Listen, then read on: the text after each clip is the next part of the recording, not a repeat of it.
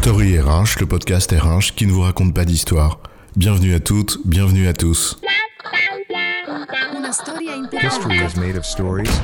Dans ce podcast, nous allons nous interroger sur le monde qui nous entoure et sur le regard que nous portons dessus. C'est pas très compliqué à comprendre, tu sais. Le monde est VUCA. Tu sais ce terme inventé par les militaires américains. Pas besoin de dessin ni de grands discours. En un mot commençant, dehors, c'est le chaos et l'incertitude. Et tu vas ajouter, et tout cela bien plus qu'avant, et cela justifiera d'engager un grand plan de transformation, le spectre du monde du dehors qui nourrit les peurs et les espoirs du monde du dedans. Donc, faut bien que ça change, j'ai bon chef. Ouais, je vois bien que tu te moques, mais en même temps, le monde du dehors, bah il change, non? Oui, tu as raison, il change, mais toi aussi tu changes. Alors, permacrise ou aversion? C'est quoi l'histoire? Permacrise, c'est une expression qui a été popularisée par un journaliste du Sunday Times, Josh Glancy, pour désigner une sorte d'état permanent de crise. Bon, tu me diras, après le Brexit, pas étonnant. En fait, le terme, qui se répand comme ce fut le cas pour l'expression VUCA en son temps, traduit une idée simple, la succession rapide des événements majeurs qui nous affectent.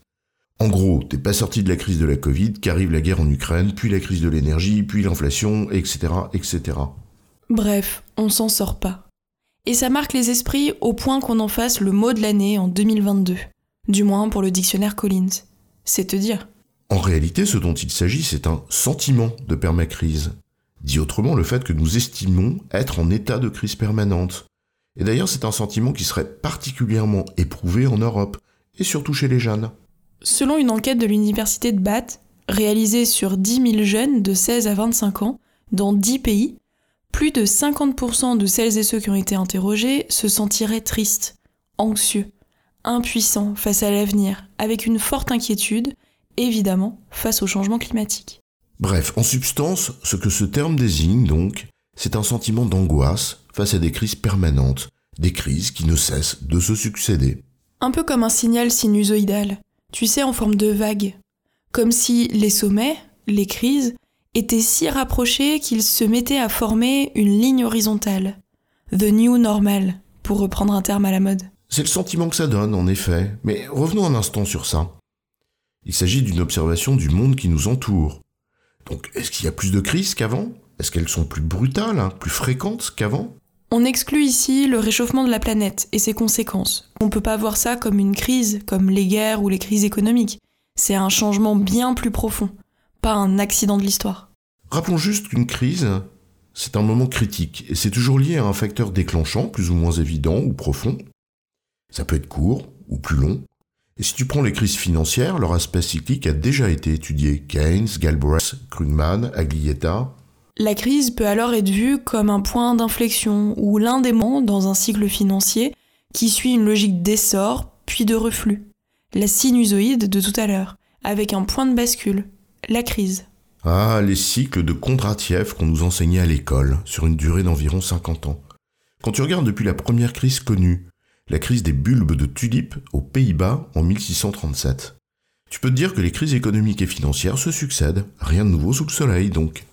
Mais les crises d'une nature en entraînent d'autres. Une crise financière qui entraîne une crise économique, puis une crise sociale.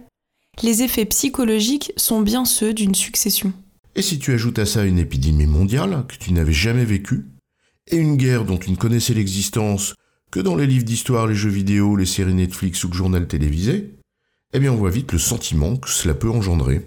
Mais si ton univers de référence est ailleurs dans le monde, un endroit où tu es plus exposé, peut-être ne portes-tu pas le même regard sur les guerres, une famine ou une épidémie. Ton expérience n'est pas la même, et donc tu ne développes pas le même sentiment. Alors dans ce cas, ce qui est en cause, c'est peut-être pas la réalité de ce qui change, mais aussi la tolérance ou l'aversion qui est la tienne à un changement que d'autres ne verraient peut-être pas de la même manière que toi. Une question de point de vue, en quelque sorte. Mais ce point de vue, il se forge à l'aune de ce que tu vis et les enseignements que tu en tires. Prends une hypothèse, tiens, et je dis bien que c'est une hypothèse. Les attentats de 2001, changement géopolitique dans le monde, la toute-puissance occidentale symbolisée par les États-Unis touchée en son sein. Sept ans plus tard, la crise financière de 2008, suivie d'une crise économique qui traduit un changement dans les rapports de force macroéconomiques du monde. avec une augmentation des déséquilibres financiers.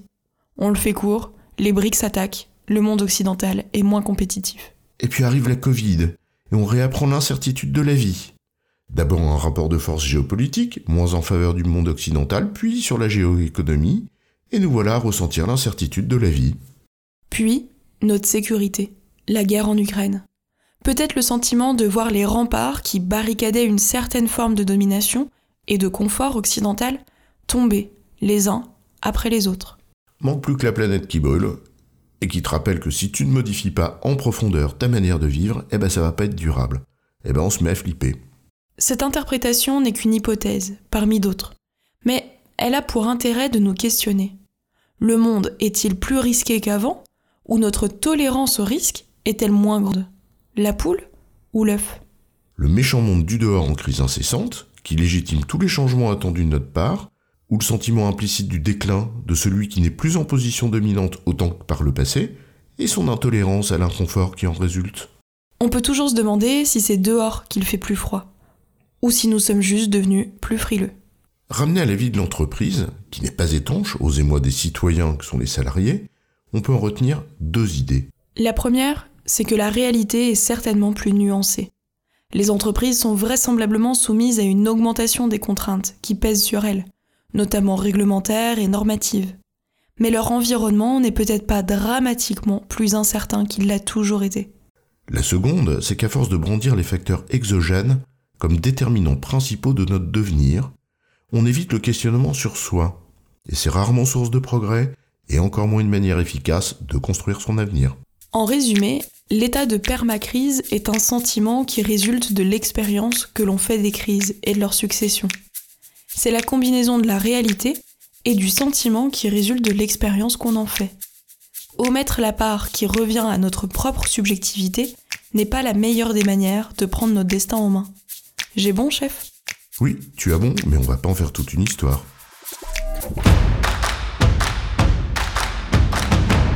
Story RH, le podcast RH qui ne vous raconte pas d'histoire. Retrouvez tous les épisodes sur storyrh.fr.